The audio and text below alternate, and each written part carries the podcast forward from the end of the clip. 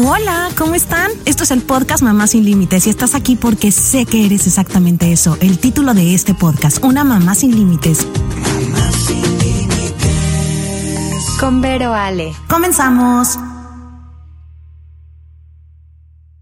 Hola, ¿cómo están? Esto es el podcast Mamá sin Límites y estás aquí porque sé que eres exactamente eso. El título de este podcast, Una Mamá sin Límites. Comenzamos. Sé que este tema lo hemos tocado muchísimo. Sé que COVID, pero post-COVID, pero más COVID, pero ya, o sea, ya estamos hartos, podríamos vomitar la palabra COVID, pero tenemos que hablar de eso porque las consecuencias de todos estos años están justo surgiendo en este momento. Eh, muchísimas cosas, nos cuesta mucho socializar, eh, nuestros hijos, si, si eran muy pequeños, apenas están empezando a salir al mundo, los que tuvimos pérdidas, eh, apenas tal vez estamos, estamos digiriéndolas porque empezamos a convivir en la familia y faltan esos seres queridos, tantas cosas tantas cosas. Entonces vamos a hablar del duelo post-COVID y resiliencia también. Y les voy a decir, les voy a dar un poco de números para que vean eh, la magnitud de todo lo que vivimos, aunque no tengo que decirlo porque sé que ya lo sabemos todos. Al 2 de octubre, casos de COVID son 618 millones 171 mil 590 personas con COVID. Muertos al 12 de junio, nada más en América eran 2 millones 758 mil 90 personas. En Europa, 1 millón 997 mil 305. Y en Asia, 1 millón 305 mil 453. Eso solo hasta el 12 de junio del 2022, más los que se, se han sumado después de relajarnos. Y para platicar de este tema, ya la conocen, la conocen muy bien, yo la conozco más. Bueno, nos acabamos de conocer en persona, eso sí, eso, sí. Pero yo siento que te conozco de toda la vida. Yo también. Es que nos pasa eso con Instagram, ¿no? Que vemos nuestras historias, entonces ya es, ¿qué, está, ¿qué estará pasando en su vida? Yo, yo, la veo como rara, yo la veo no sé qué, ya, ya, nos, ya nos conocemos. es Rosia Aguilera, es psicóloga hospitalaria, psicoterapeuta y tanatóloga. Trabaja en un hospital dentro del área de terapia intensiva con pacientes y familiares. El valor que mueve su vida es ayudar a otros por medio de su profesión. Cree en la magia del trato humano y la validación de sus emociones. Hola, ¿cómo estás, Rosy? Muchas gracias. gracias. a ti por venir, por el tiempo. Sí, no, esta invitación la verdad me pone muy feliz. Siento que es algo muy especial estar contigo en e, este día, hablar de duelo, que es algo que me apasiona mucho. Entonces, qué mejor, ¿no? Que compartir este espacio y poder también informar justamente esto, ¿no? El poder hablar de esto que a lo mejor y se habla bastante, pero ¿qué pasa, no? ¿Qué pasa ahorita? Después de estos años, ¿no? El primer año de pandemia, ya estamos terminando el 2022. ¿Y dónde están todas estas personas dolientes, sobrevivientes que han perdido seres queridos por COVID y aparte que se han sumado otro tipo de pérdidas. Claro, por supuesto.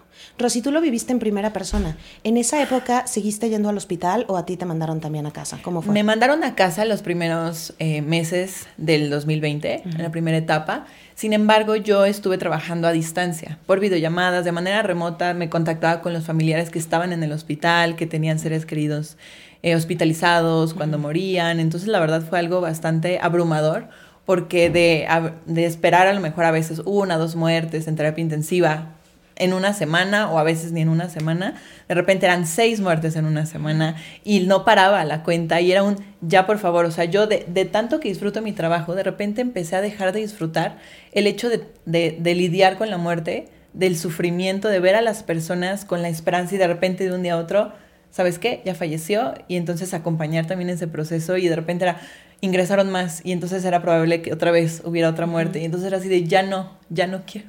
Pero pues aún así era parte de. Entonces, sí, sí estuvo duro, la verdad. A mí lo que me pasa mucho en la vida, no saber qué va a pasar es muy duro. Y era lo que nos pasaba con el COVID, que no sabíamos qué iba a pasar. Entonces, para todos empezar a ver que entraba gente al hospital, pero que ya no salía. Y como dices, primero era uno, dos a la semana y de repente seis. Yo me imaginaba que iba a haber un momento que en muchos eh, estados pasó, que eran tantos que, ya no se daban a, abasto entre los hospitales, las funerarias, los, gente como tú tratando de apoyar a los pacientes, no se daban abasto porque, porque era, en ese momento era como la prioridad y era lo que lo que todos necesitaban, eh, eh, hacer un funeral, que no se podía hacer, pero bueno, tal vez cremar los cuerpos, doctores que atendieran esos casos que aparte ni sabíamos cómo tratarlos, fueron aprendiendo los doctores en el camino, hasta tú misma supongo que, que fuiste aprendiendo en el camino cómo tratar a, los familiares y a los pacientes en, en, ese estado. Porque para mí siempre cuento, no saber eso, que en el caso punto de mi hijo, que es el ejemplo que uso, no saber qué va a pasar con su enfermedad, es lo peor que me puede pasar. Era lo que pasaba con el COVID. ¿Cómo le explicas a un paciente? Es que no sabemos qué va a pasar. ¿Cómo? ¿Cómo, lo, cómo lo preparas? O sea, estás ahí, es la, o sea, estás frente a la misma incertidumbre. La muerte sabemos que es algo que a todos nos va a pasar.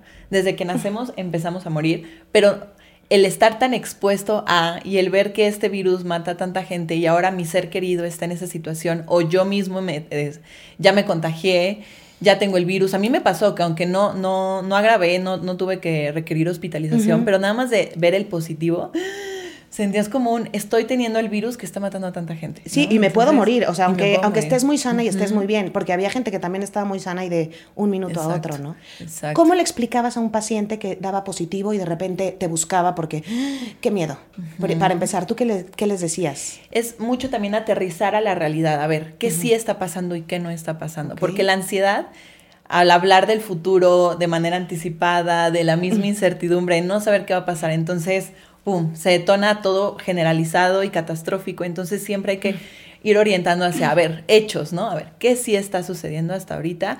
¿Qué no ha sucedido? Y qué, eh, de, de qué ahorita nos podemos agarrar, ¿no? O sea, sabemos que la muerte está ahí y, y puede, puede llegar, ¿no? Pero también sabes que dependiendo del paciente y de si estaba ingresado, o sea, si había ingresado en terapia intensiva, probablemente estaban intubados, o sea, no había mucho la interacción con los pacientes. Sí, eso sí. Era más con las familias y con ellos igual, o sea, el miedo a la muerte, el miedo a lo que puede pasar. Entonces, no puedes crear una realidad o una esperanza falsa de, no te preocupes, tú tranquila, va a salir, ¿no? Porque no es lo peor. Es lo peor que puedes hacer, o sea, no no puedes dar esa esperanza de que de verdad va a salir, pero es muy delicado el cuidar las palabras con las cuales abordar el tema de la muerte, ¿no? O sea, es, sabemos que a todos nos va a pasar. Entonces yo siempre he sido como muy empática y cuidadosa en no caer en, bueno, yo vengo a hablar de la muerte con ustedes. Y es como, no, espérate, yo no quiero hablar de eso, yo todavía creo que mi, familiar, mi ser querido va a salir.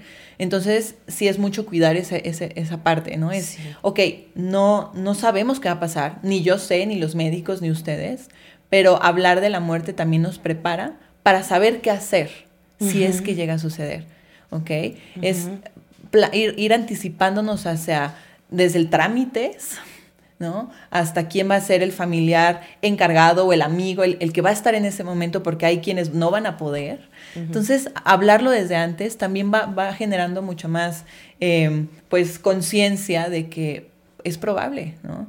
Y también respetando el tiempo de cada persona. Hay quienes a lo mejor en ese momento no lo quisieron, o sea, abordar o no tan fácil fue y también era muy respetable y fue acompañando poco a poquito. Pero también me pasó que en ese entonces empecé a abrir mi página y entonces estaba estudiando tanatología. Entonces como que todo se juntó en COVID y en, y en la página empecé a pues ya sabes, reels y todo, que te empiezas a dar a conocer. Y entonces personas de otros países empezaron a contactarme, a contarme sus historias y cómo le estaban pasando. Entonces empecé a abrir espacios de acompañamiento tanatológico, que fue lo que me abrió la oportunidad de poder trabajar con personas en duelo por COVID, aún no estando en el hospital. En cualquier parte del mundo podías tener esa atención. Me decían, por ejemplo, personas de Perú que no tenían allá mucha atención psicológica, tanatológica y que por eso le estaban buscando en donde fuera, ¿no? Entonces también fue muy, híjole, o sea, fuerte y a la vez admirable ir acompañando ese proceso, observar hasta la fecha, los veo una vez al mes, ya es como de seguimiento, pero ya es admirable también cómo después de tanto tiempo aquí están, ¿no? Pero la experiencia de cuando, lo cuando perdieron a su ser querido, ahorita, uff. Qué padre regalo para ti debe ser ese. Oye, son circunstancias completamente diferentes. Se maneja eh, diferente la muerte de, bueno, tú con un paciente, de si alguien murió por COVID, por ejemplo, que no se puedan despedir, ese tipo de cosas que, que lo vivieron, que no pudieron acompañarlo eh, estando entubado, que he escuchado a las personas que estuvieron entubadas y, y, los que estaban en el hospital, pero los que estaban fuera, que tenían que tomar las decisiones como todo en un segundo y, y los familiares se enteraban, con, bueno, obvio firman y todo, ¿no? O sea, sí se enteran, pero era como todo muy rápido.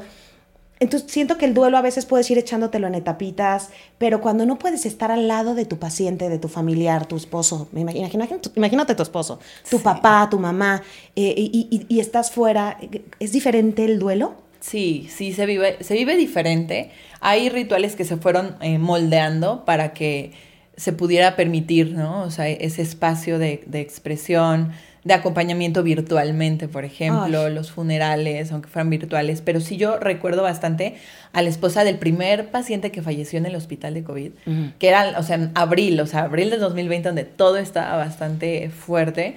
Eh, que ella lo vivió sola en su casa aislada porque también tuvo COVID. Entonces, dicen, de verdad no sabes lo que me hace falta, un abrazo, el contacto físico. Sí. El, ah, yo sé que mi familia está ahí porque aparte ella de Colombia, entonces... todos estaban en su país, ella aquí en México sola, con la única persona que estaba era con él.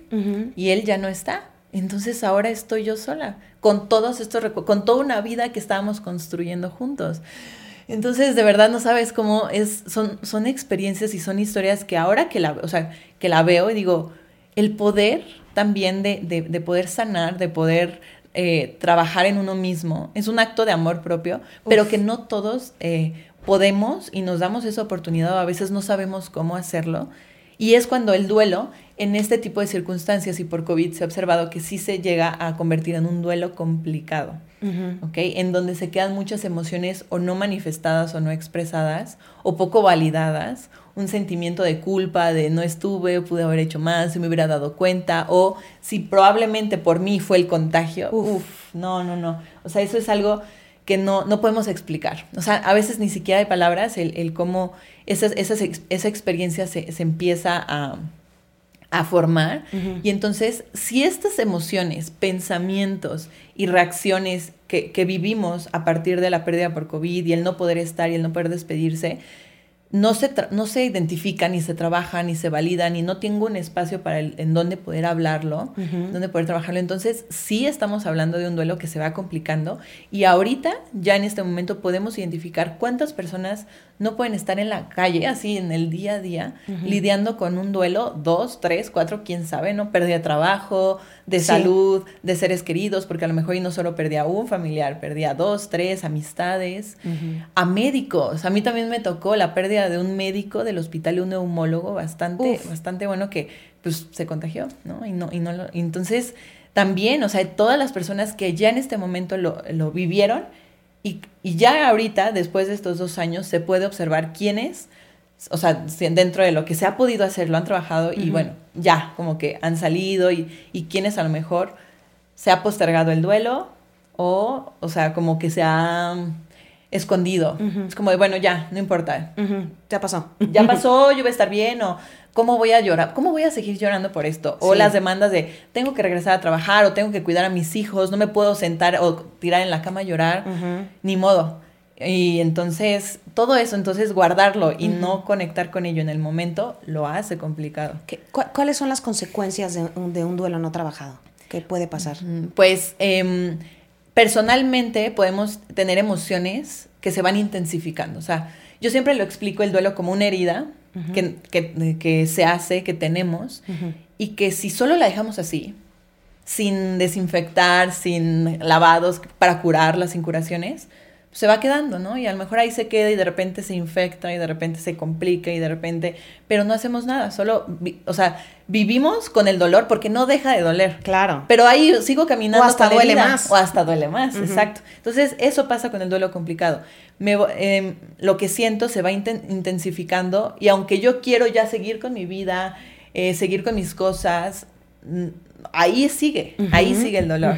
Entonces, eh, estas emociones, los pensamientos, los sentimientos de culpa que se pueden generar, este de hubiera hecho más o no, no debía haber hecho tal. Entonces estos sentimientos de culpa también se, se ven bastante em, reflejados en un duelo complicado. O sea, hablando de que después de un año yo sigo sintiendo en emoción, emocionalmente la misma intensidad de la emoción, los pensamientos están así de fuertes y abrumantes, o también probablemente me empiezo a aislar, empiezo a tener problemas en mi trabajo, con mi familia, amigos, dejo de, dejo de estar, o eh, también no permito que nada de lo que era de mi ser querido se toque.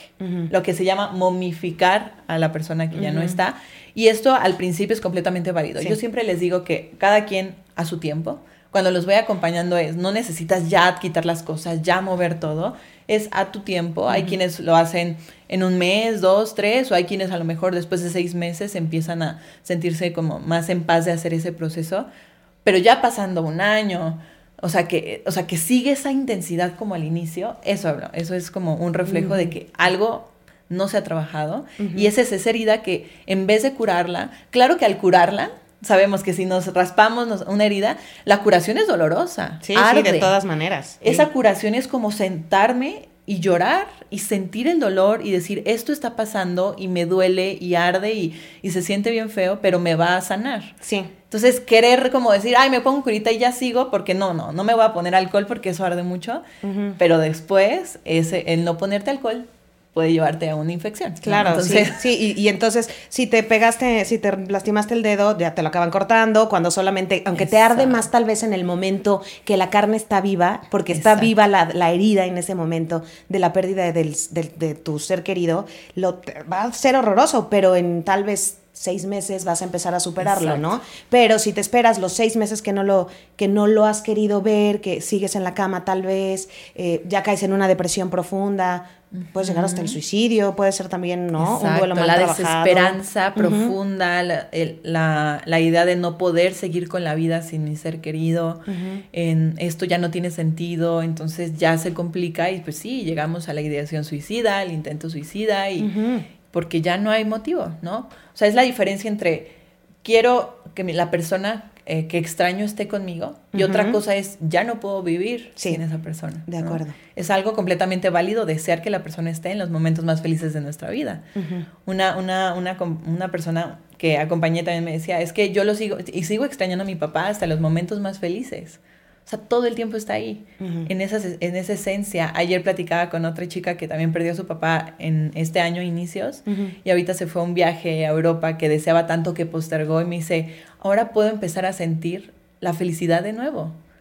y, y, veo cosas y, y, pienso, ay, esto le hubiera llevado a mi papá, esto ahorita se lo hubiera mandado a mi papá, pero ya se vive diferente, es una experiencia de, sé que ya no está, me hubiera gustado mandarle esta foto, pero me siento en paz porque aquí está.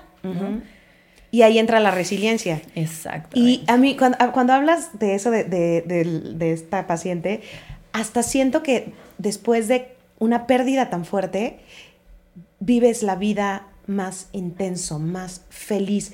No, obvio siempre vas a sentir la tristeza, pero yo no sé qué pasa que cuando tienes una pérdida tan grande, de un ser querido, de salud, de algo, todo lo, empiezas, la comida te sabe más rico, de verdad, cuando ya saliste de, ese proceso. ¿Eso sería parte de la resiliencia? Sí, sí, sí, la resiliencia se ve como el, el poder volver a tu forma después de haber eh, pasado por algo bastante complejo, en donde... O sea, se puede decir como una esponja, ¿no? La aplasta, ¿no? Y cuando se vuelve a abrir, o sea, a, a regresar esa forma, es esa flexibilidad. ¿ok? Hablamos de flexibilidad en cuanto a materia, ¿no? O sea, el, ser flexible y poder regresar a ese punto en donde, claro que no va, va a haber un antes y un después. No somos las mismas personas después de haber vivido una pérdida importante. Eso es claro, o sea, justamente nos volvemos más sensibles, mucho, o sea, valoramos cada instante, cada momento. Sin embargo, la resiliencia precisamente es el poder continuar, es continuar con la vida a pesar del dolor que me ha representado esto, que no ha sido fácil, que no ha sido de un día a otro. Hay quienes, o sea, he acompañado a lo largo de un año completo, o sea, hemos dado el aniversario del de, de, la persona que ya no está. Y claro que ha sido altas, bajas, momentos, sesiones donde lo único que es llorar, expresar, extrañar, otras donde ya empecé a hacer cosas, empecé a tomar decisiones. Entonces es eso, es volver a, a la vida, pero teniendo la confianza de que lo voy a hacer. Es rastrear la historia de pérdidas y decir, bueno, si anteriormente he vivido momentos complicados, a lo mejor y este ha sido el más difícil, pero ¿cómo he salido de los otros? ¿no? Entonces, ¿qué ha pasado anteriormente? Confiar en que ahorita, aunque es muy difícil y ahorita no sé hacia dónde voy, voy a... Eh, puedo, puedo continuar, ¿ok? Y entonces yo admiro bastante, la verdad, creo que la resiliencia en estas personas, cuando los observo, es una admiración constante, creo que diaria, de escucharlos. Cuando de verdad escucho estas palabras que antes eran mucho dolor y muy intenso y de repente es transformación hacia un sentido de vida, hacia que volví a ser feliz, disfruté este, esto que me gusta tanto, y digo, wow, ¿no? O sea, es impresionante lo que como seres humanos podemos hacer. Y claro que la resiliencia no es un don que nos asignan al momento de nacer. Necesitamos trabajar la resiliencia. Pero no es algo que aprendemos y que tenemos que ir practicando y desarrollando poco a poquito. ¿Con qué? Pues con las circunstancias de la vida, ¿no? con los momentos inesperados. Sí, sí, es increíble cómo hay gente que dices, no manches, le ha pasado todo, cómo ha sufrido enfermedades, muertes, bla, bla. De verdad que son dramas y los ves y son los que más disfrutan la vida, ¿no? O, o tienen otro sentido de la vida. Hay tiempos eh, o sea, podríamos, en caso de una pérdida o estamos viviendo un duelo, eh, hablando de específico de del COVID, que es diferente, puede haber como tiempos de, eh, que, ¿cómo me doy cuenta? Está bien, llevo seis meses, bueno, ya pasaron, ¿Cuánto será? ¿Un año, no? Un año puedo seguir deprimida, es normal, puedo seguir triste, puedo seguir en la cama. O ya tal vez, yo sé que no hay reglas, pero ya tal vez seguir todavía en cama todo el día no está bien. Eh, ¿Tú, qué opinas?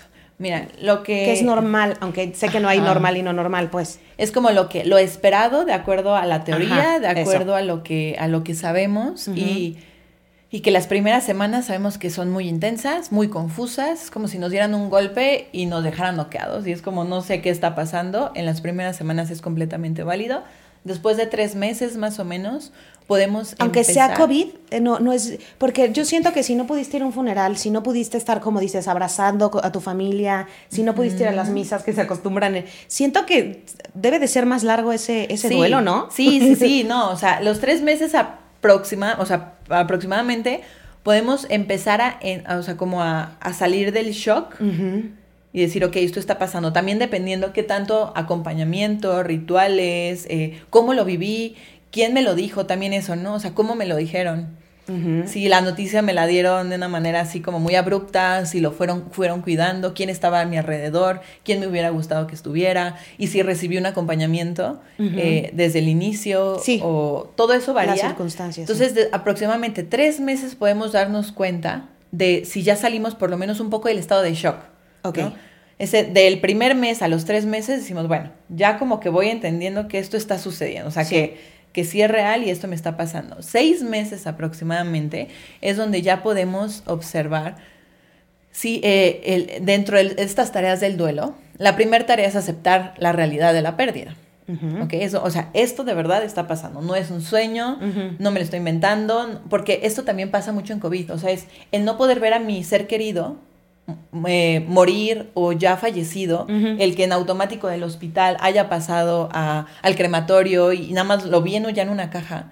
una, una, una doliente me decía, o sea, yo siento que no, como que no fue, como que no pasó, o sea, como que mi papá seguía vivo. Claro. Porque nunca lo vi. Claro. Entonces, eso también, o sea, es aceptar la realidad de la pérdida y en COVID no es tarea fácil, o sea, no, no es así. Y recuerdo también con ella que en esos primeros tres meses sí fue mucho el es que yo siento que de repente me da la sensación de que va a llegar, de que va a regresar, de que ahorita me va a tocar la puerta porque no puedo asimilar que lo vi vivo antes de que regresara al hospital y que de repente ya lo tenga aquí, o sea, es como muy irreal. Sí, claro. Entonces, seis meses aproximadamente es donde, bueno, voy elaborando también la realidad de la pérdida y las emociones que están involucradas. Entonces, ¿qué tanto conecto con estas emociones? ¿Me permito llorar? Entonces, ya a los seis meses podemos observar que esas emociones que eran tan intensas a lo mejor al inicio, empiezan a bajar su intensidad, a bajar su duración, a bajar la frecuencia, ¿ok?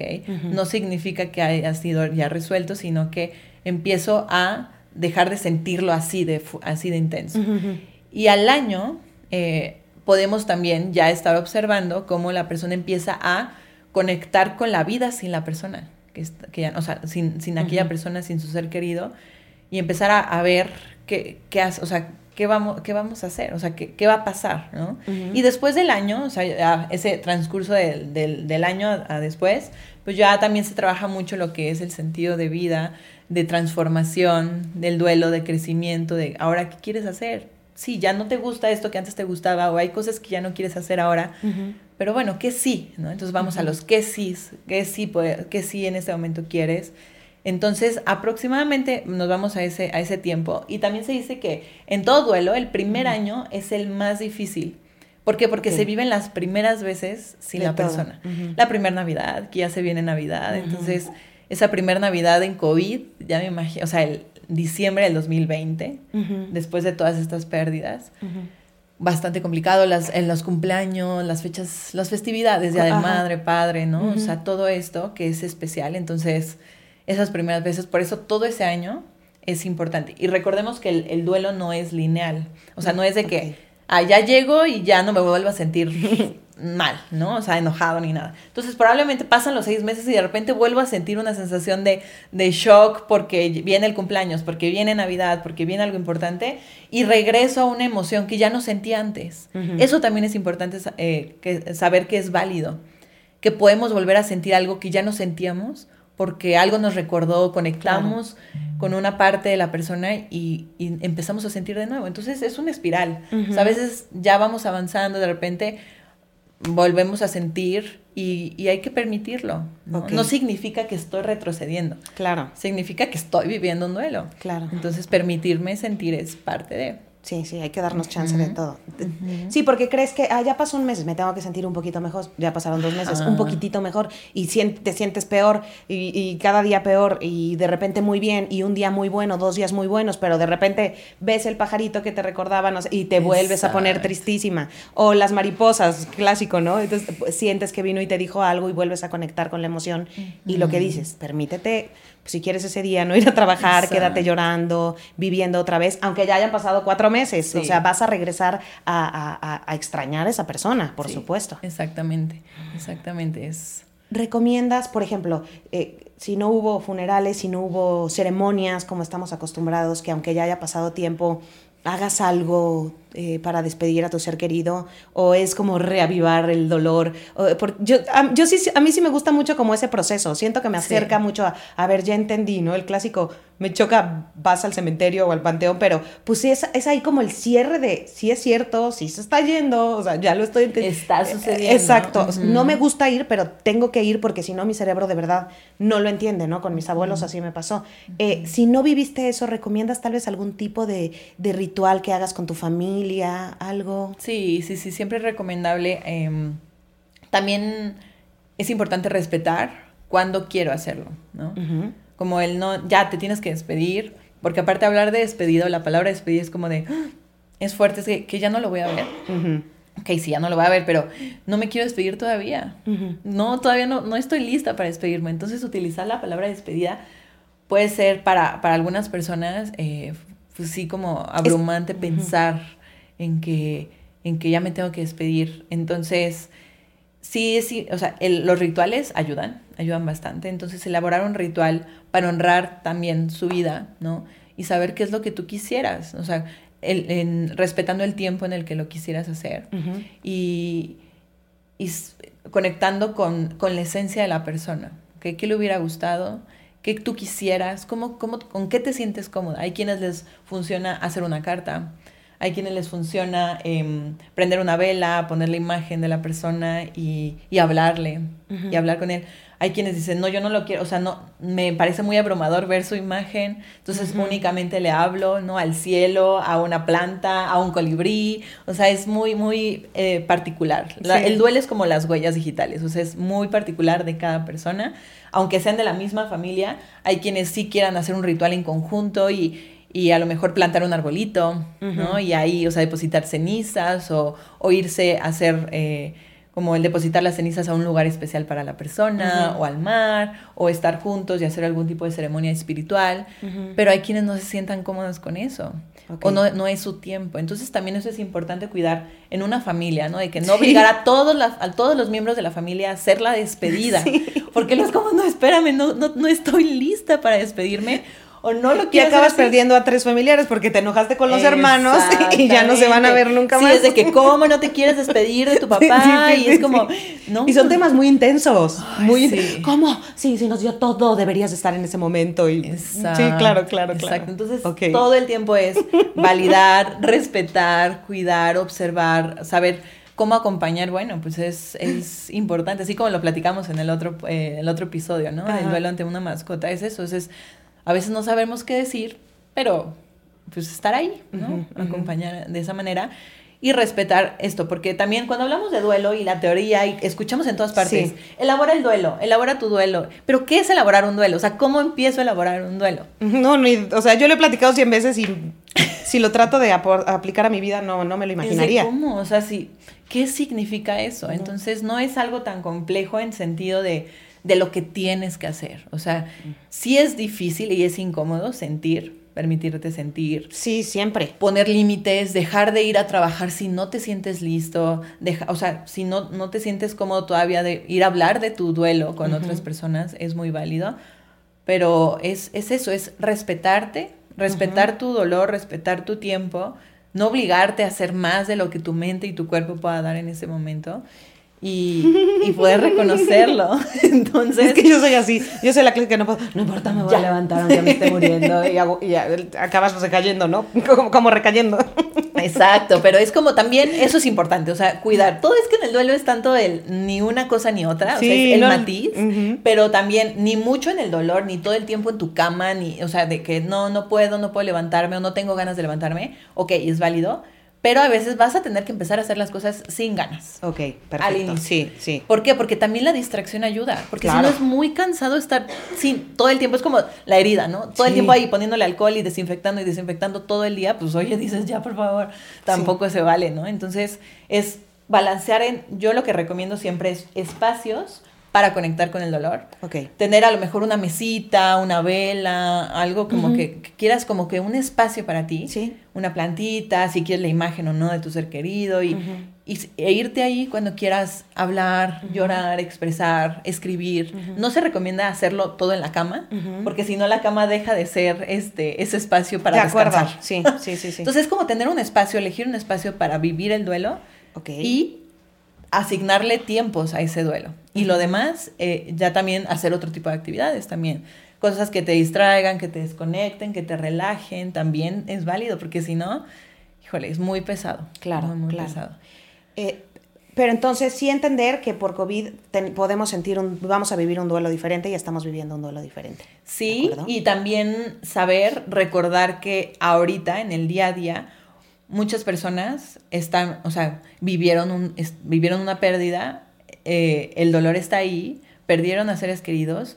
Y Perdieron están- el trabajo, como decías, que Exacto. llevaban años, o sea, eso también te tienes que darte chance de, de echarte tus lagrimitas, ¿no? Y, despedirte del trabajo que tal vez tanto amabas o ya estabas harto, no sé. ¿no? Exacto, es como las pérdidas que sucedieron alrededor de la pérdida de mi ser querido Económicas. o mis seres queridos, económicas, familiares también en el sentido de separaciones, donde hubo este conflictos, ahora ya viviendo en casa, eh, o sea, las, o sea, el tema de las mascotas también, o sea, cómo se fue dando, entonces respetar que se han vivido pérdidas, muchas pérdidas en los últimos años, entonces que actualmente todavía es, o sea, se está viviendo, ¿no? O sea, que, que ya reactivemos la vida, que ya podamos estar sin cubrebocas o ya- Abrazarnos. abrazarnos y todo. No significa que, o sea, que hay personas, seamos más sensibles, más empáticos, o sea, que probablemente eh, el tema de la vacuna, por ejemplo, para Mm, muchas personas fue sí. muy difícil decir, ¿por qué mi ser querido no alcanzó la vacuna? O sea, si, si él hubiera Ah, ok, ya ¿sabes? Sí, sí. O sea, si hubiera estado aquí,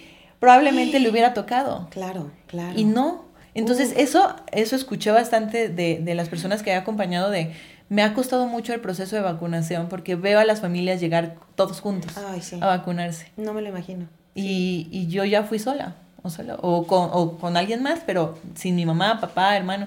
Entonces, eso, o sea, es, a veces se nos olvida que de verdad se han vivido tantas pérdidas Entonces decimos, ya, ¿no? La vida, la vida, eh, continuar y ya regresar. Sí, todos decíamos, cuando salga a la calle, no, me voy a comer el mundo y voy a ir a todos los restaurantes del mundo y voy a abrazar a todo el mundo.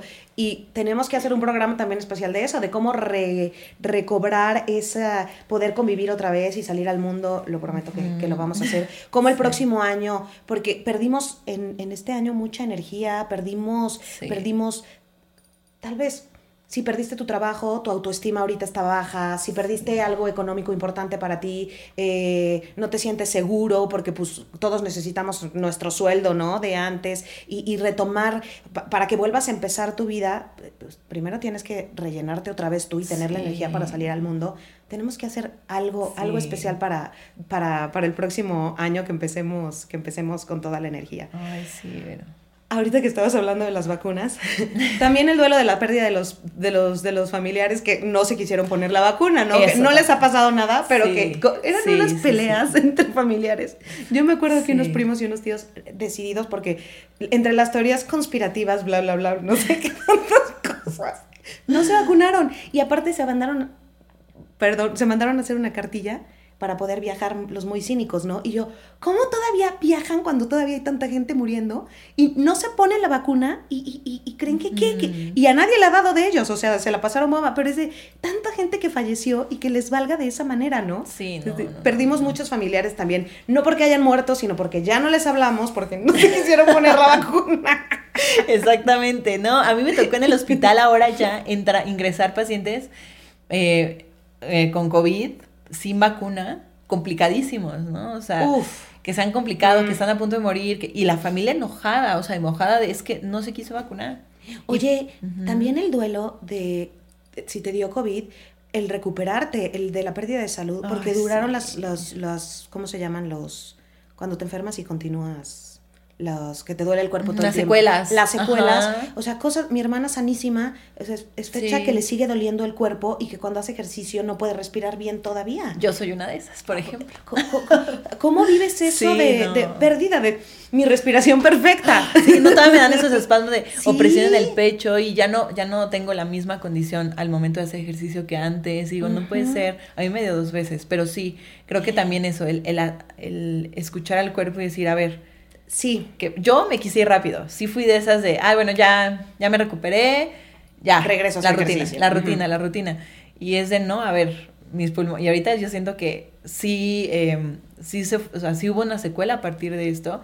El a lo mejor no, no rehabilitar la parte respiratoria, no hacer ejercicios, no sé, o sea, como que de verdad también, y a lo mejor esa misma negación de, no, mi salud o mi actividad y qué voy a hacer y Sí, este, no pelaste como, no pasa nada, no pasa nada, justo no hiciste caso tal vez a, tu cuerpo, no escuchaste tu cuerpo, y es parte, podría ser como parte, ¿no? Del duelo, de, a ver, tengo que escucharme más, ok, necesito hacer esto, seguir el, el, proceso. Exacto, es hacerlo, o sea, darle validez y darle tiempo a todo esto, y creo que igual hacia la vida en general, o sea, el ahorita estar activos nuevamente, el, el regresar a una rutina, regresar entre comillas, porque creo que lo que, la rutina que teníamos antes de COVID, antes de pandemia, y luego parar todo. Y luego ahorita querer regresar a lo mismo, ya no tenemos la misma, o sea, ya vivimos lo que es estar en casa tranquilo, sin socializar, sin, sin, el tráfico sin y la el tráfico. Entonces de repente es como de, no, o sea, es muy pesado regresar otra vez a la vida socializar, o sea, lo que observo también mucho de secuelas psicológicas también es el como que ya no sé cómo socializar. O sea, me ha pasado mucho con adolescentes, que también trabajo mucho con ellos. El, es que, no te, o sea, ¿cómo hago amigos? ¿Cómo hago amigos? Ya no sé, o sea, sí los conocía en línea, pero ahorita que los veo en la escuela es de, me cuesta muchísimo por hablar, interactuar, o sea, ya no sé cómo y, y sí, o sea, se ve, se ve bastante también, dependiendo la etapa, la edad y todo, o sea, que nos cuesta a lo mejor hasta estar en una reunión y ya decir, ay, ya me cansé. usar zapatos, usar tacones ya es como mejor tenis, ¿no? lo, práctico. Sí, por supuesto, miren. y es como, ah, o sea, es muy cansado también. O sea, a veces agotarte fácil, ya no tolerar tanto todo ese... El gentío.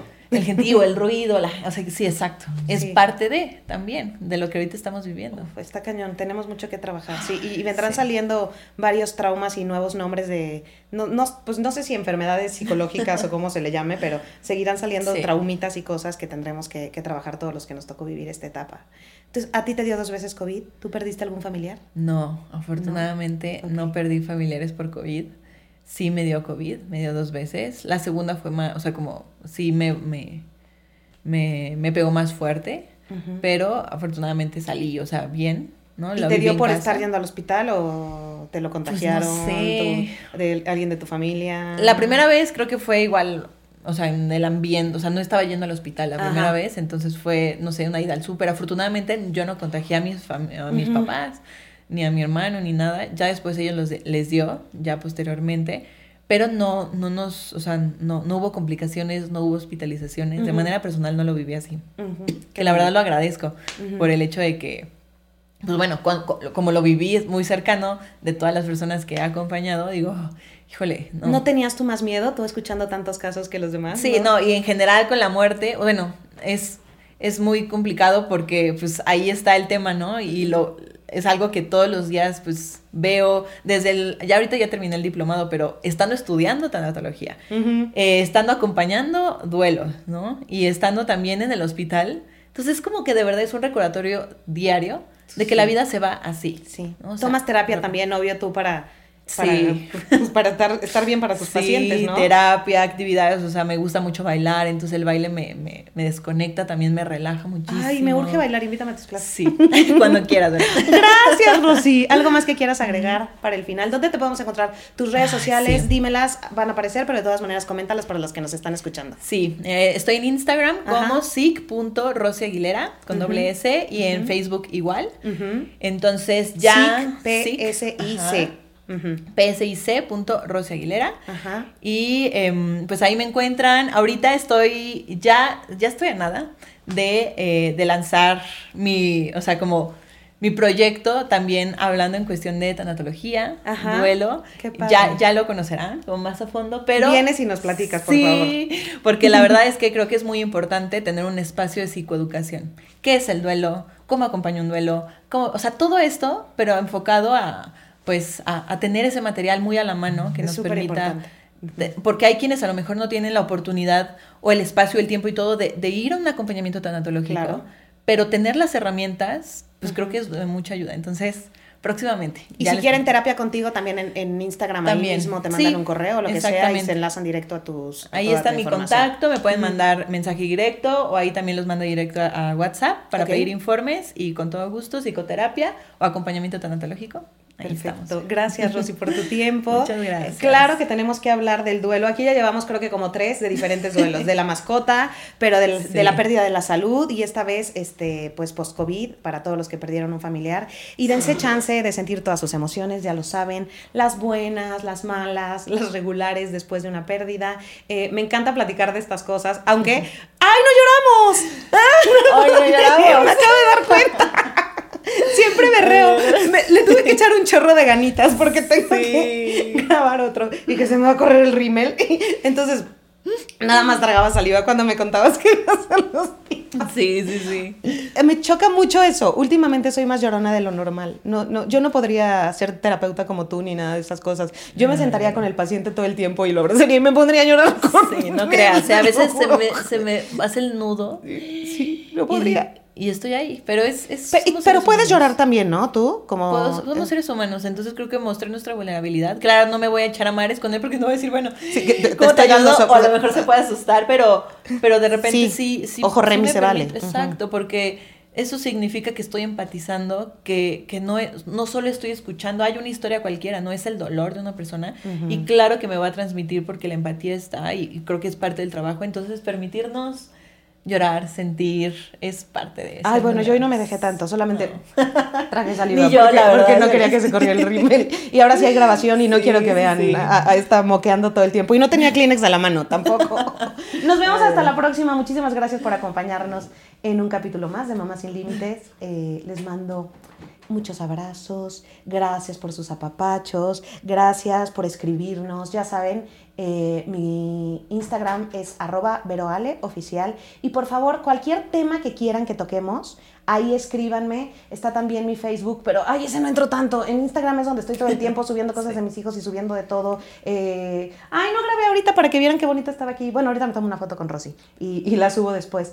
Eh, pero ahí pónganme los temas que quieran que toquemos, las cosas que quieren que platiquemos, eh, cualquier duda, cualquier comentario, cualquier propuesta. Aquí estamos para escucharlos. Muchísimas gracias y nos vemos hasta la próxima. Bye.